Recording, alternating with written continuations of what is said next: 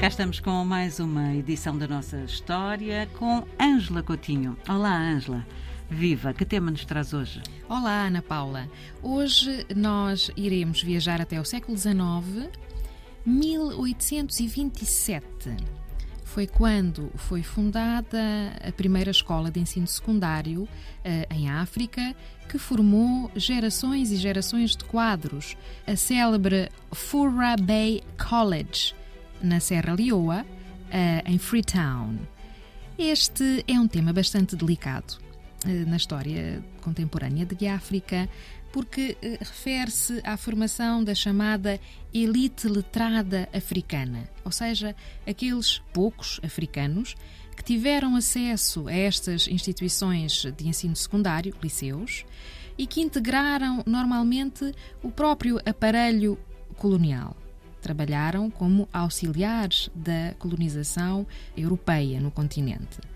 Eh, é uma questão delicada eh, e polémica, porque na verdade havia uma certa controvérsia e até diria uma tensão em relação a esta eh, política de investimento no ensino secundário nos territórios colonizados. E porquê?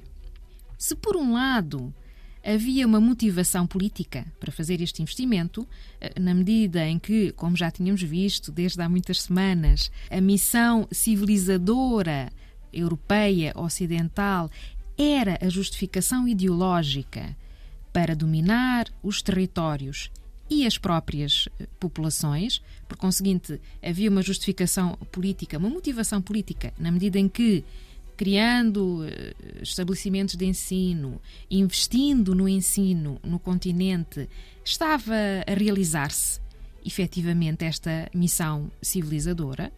Por outro lado, as autoridades coloniais temiam, e vamos ver que com razão, que estas instituições se tornassem um foco considerado subversivo. Na verdade, foi um pouco o que aconteceu. E era bastante expectável. Com certeza. Não a só. A, ignorância é o maior aliado sempre da, do opressor, não é? Com certeza. Portanto, isto aconteceu em África, assim como na Índia, na Ásia. Uh, houve sempre esta tensão que explica que tenha havido tão poucos liceus, como se dizia na altura, uh, nos territórios uh, colonizados. se não vejamos, nós falámos aqui da Serra Leoa, 1827 mas uh, foi só em finais do século XIX que se fundou também um, um estabelecimento de ensino secundário uh, na Nigéria, uma escola industrial, em 1895. Um processo lento. Muito lento. Depois temos na chamada África Ocidental Francesa a célebre escola de Dakar William Ponty, que era uma escola de formação de professores primários que foi fundada em 1903. Nos nossos passos temos os liceus laicos já com a Primeira República Portuguesa, 1917 em Cabo Verde, 1918 em Lourenço Marques e 1919 em Luanda. Hum? Mas veja, Ana Paula, por exemplo, o Liceu de Lourenço Marques abriu com pouco mais de 200 alunos. Uhum. Portanto, sempre muito poucas pessoas. E no caso de Moçambique, na sua esmagadora maioria, eram alunos europeus. Uh, os liceus da Guiné-Bissau e São Tomé e Príncipe, esses foram abertos só na década de 1950. E temos este panorama por toda a África. Vejamos, o Ghana, em 1937, tinha três liceus, a Serra Leoa tinha nove, a Nigéria bastante mais, com uh, eh, 42. Claro que havia, e isso temos estado a ver também, desde o século XV, missões católicas. Uh, e depois também as protestantes investiram aí no ensino primário, não é? Sobretudo no ensino primário. Mesmo assim, já se sabe que em 1921, no Ghana, por exemplo, menos de 4% das crianças em idade uh, de frequentar o ensino primário estavam inscritas numa escola.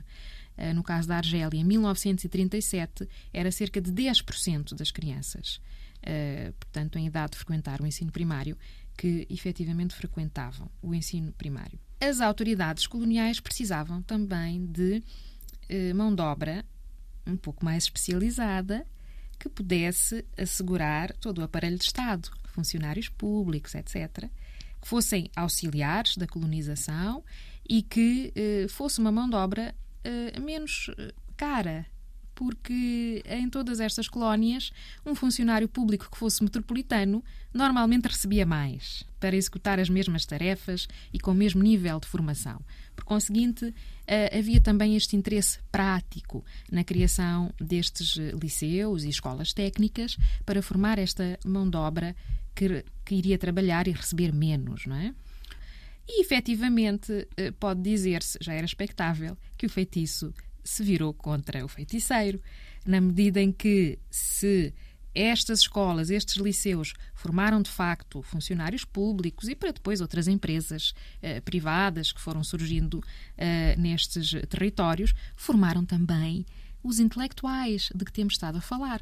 Uh, todos os intelectuais que criaram os movimentos panafricanistas da negritude, etc., saíram destas escolas célebres, tornadas célebres por esse motivo, e, eh, da mesma forma, os políticos nacionalistas também foram todos formados eh, nestes poucos liceus que houve em África eh, nesta primeira metade de, do século XX. Pode dizer-se que esta política foi uma faca de dois gumes. Ângela, muitíssimo obrigada pela sua presença. Para a semana cá estaremos para falar de outro tema, sempre olhando para o continente africano. Obrigada. Até para a semana, Ana Paula.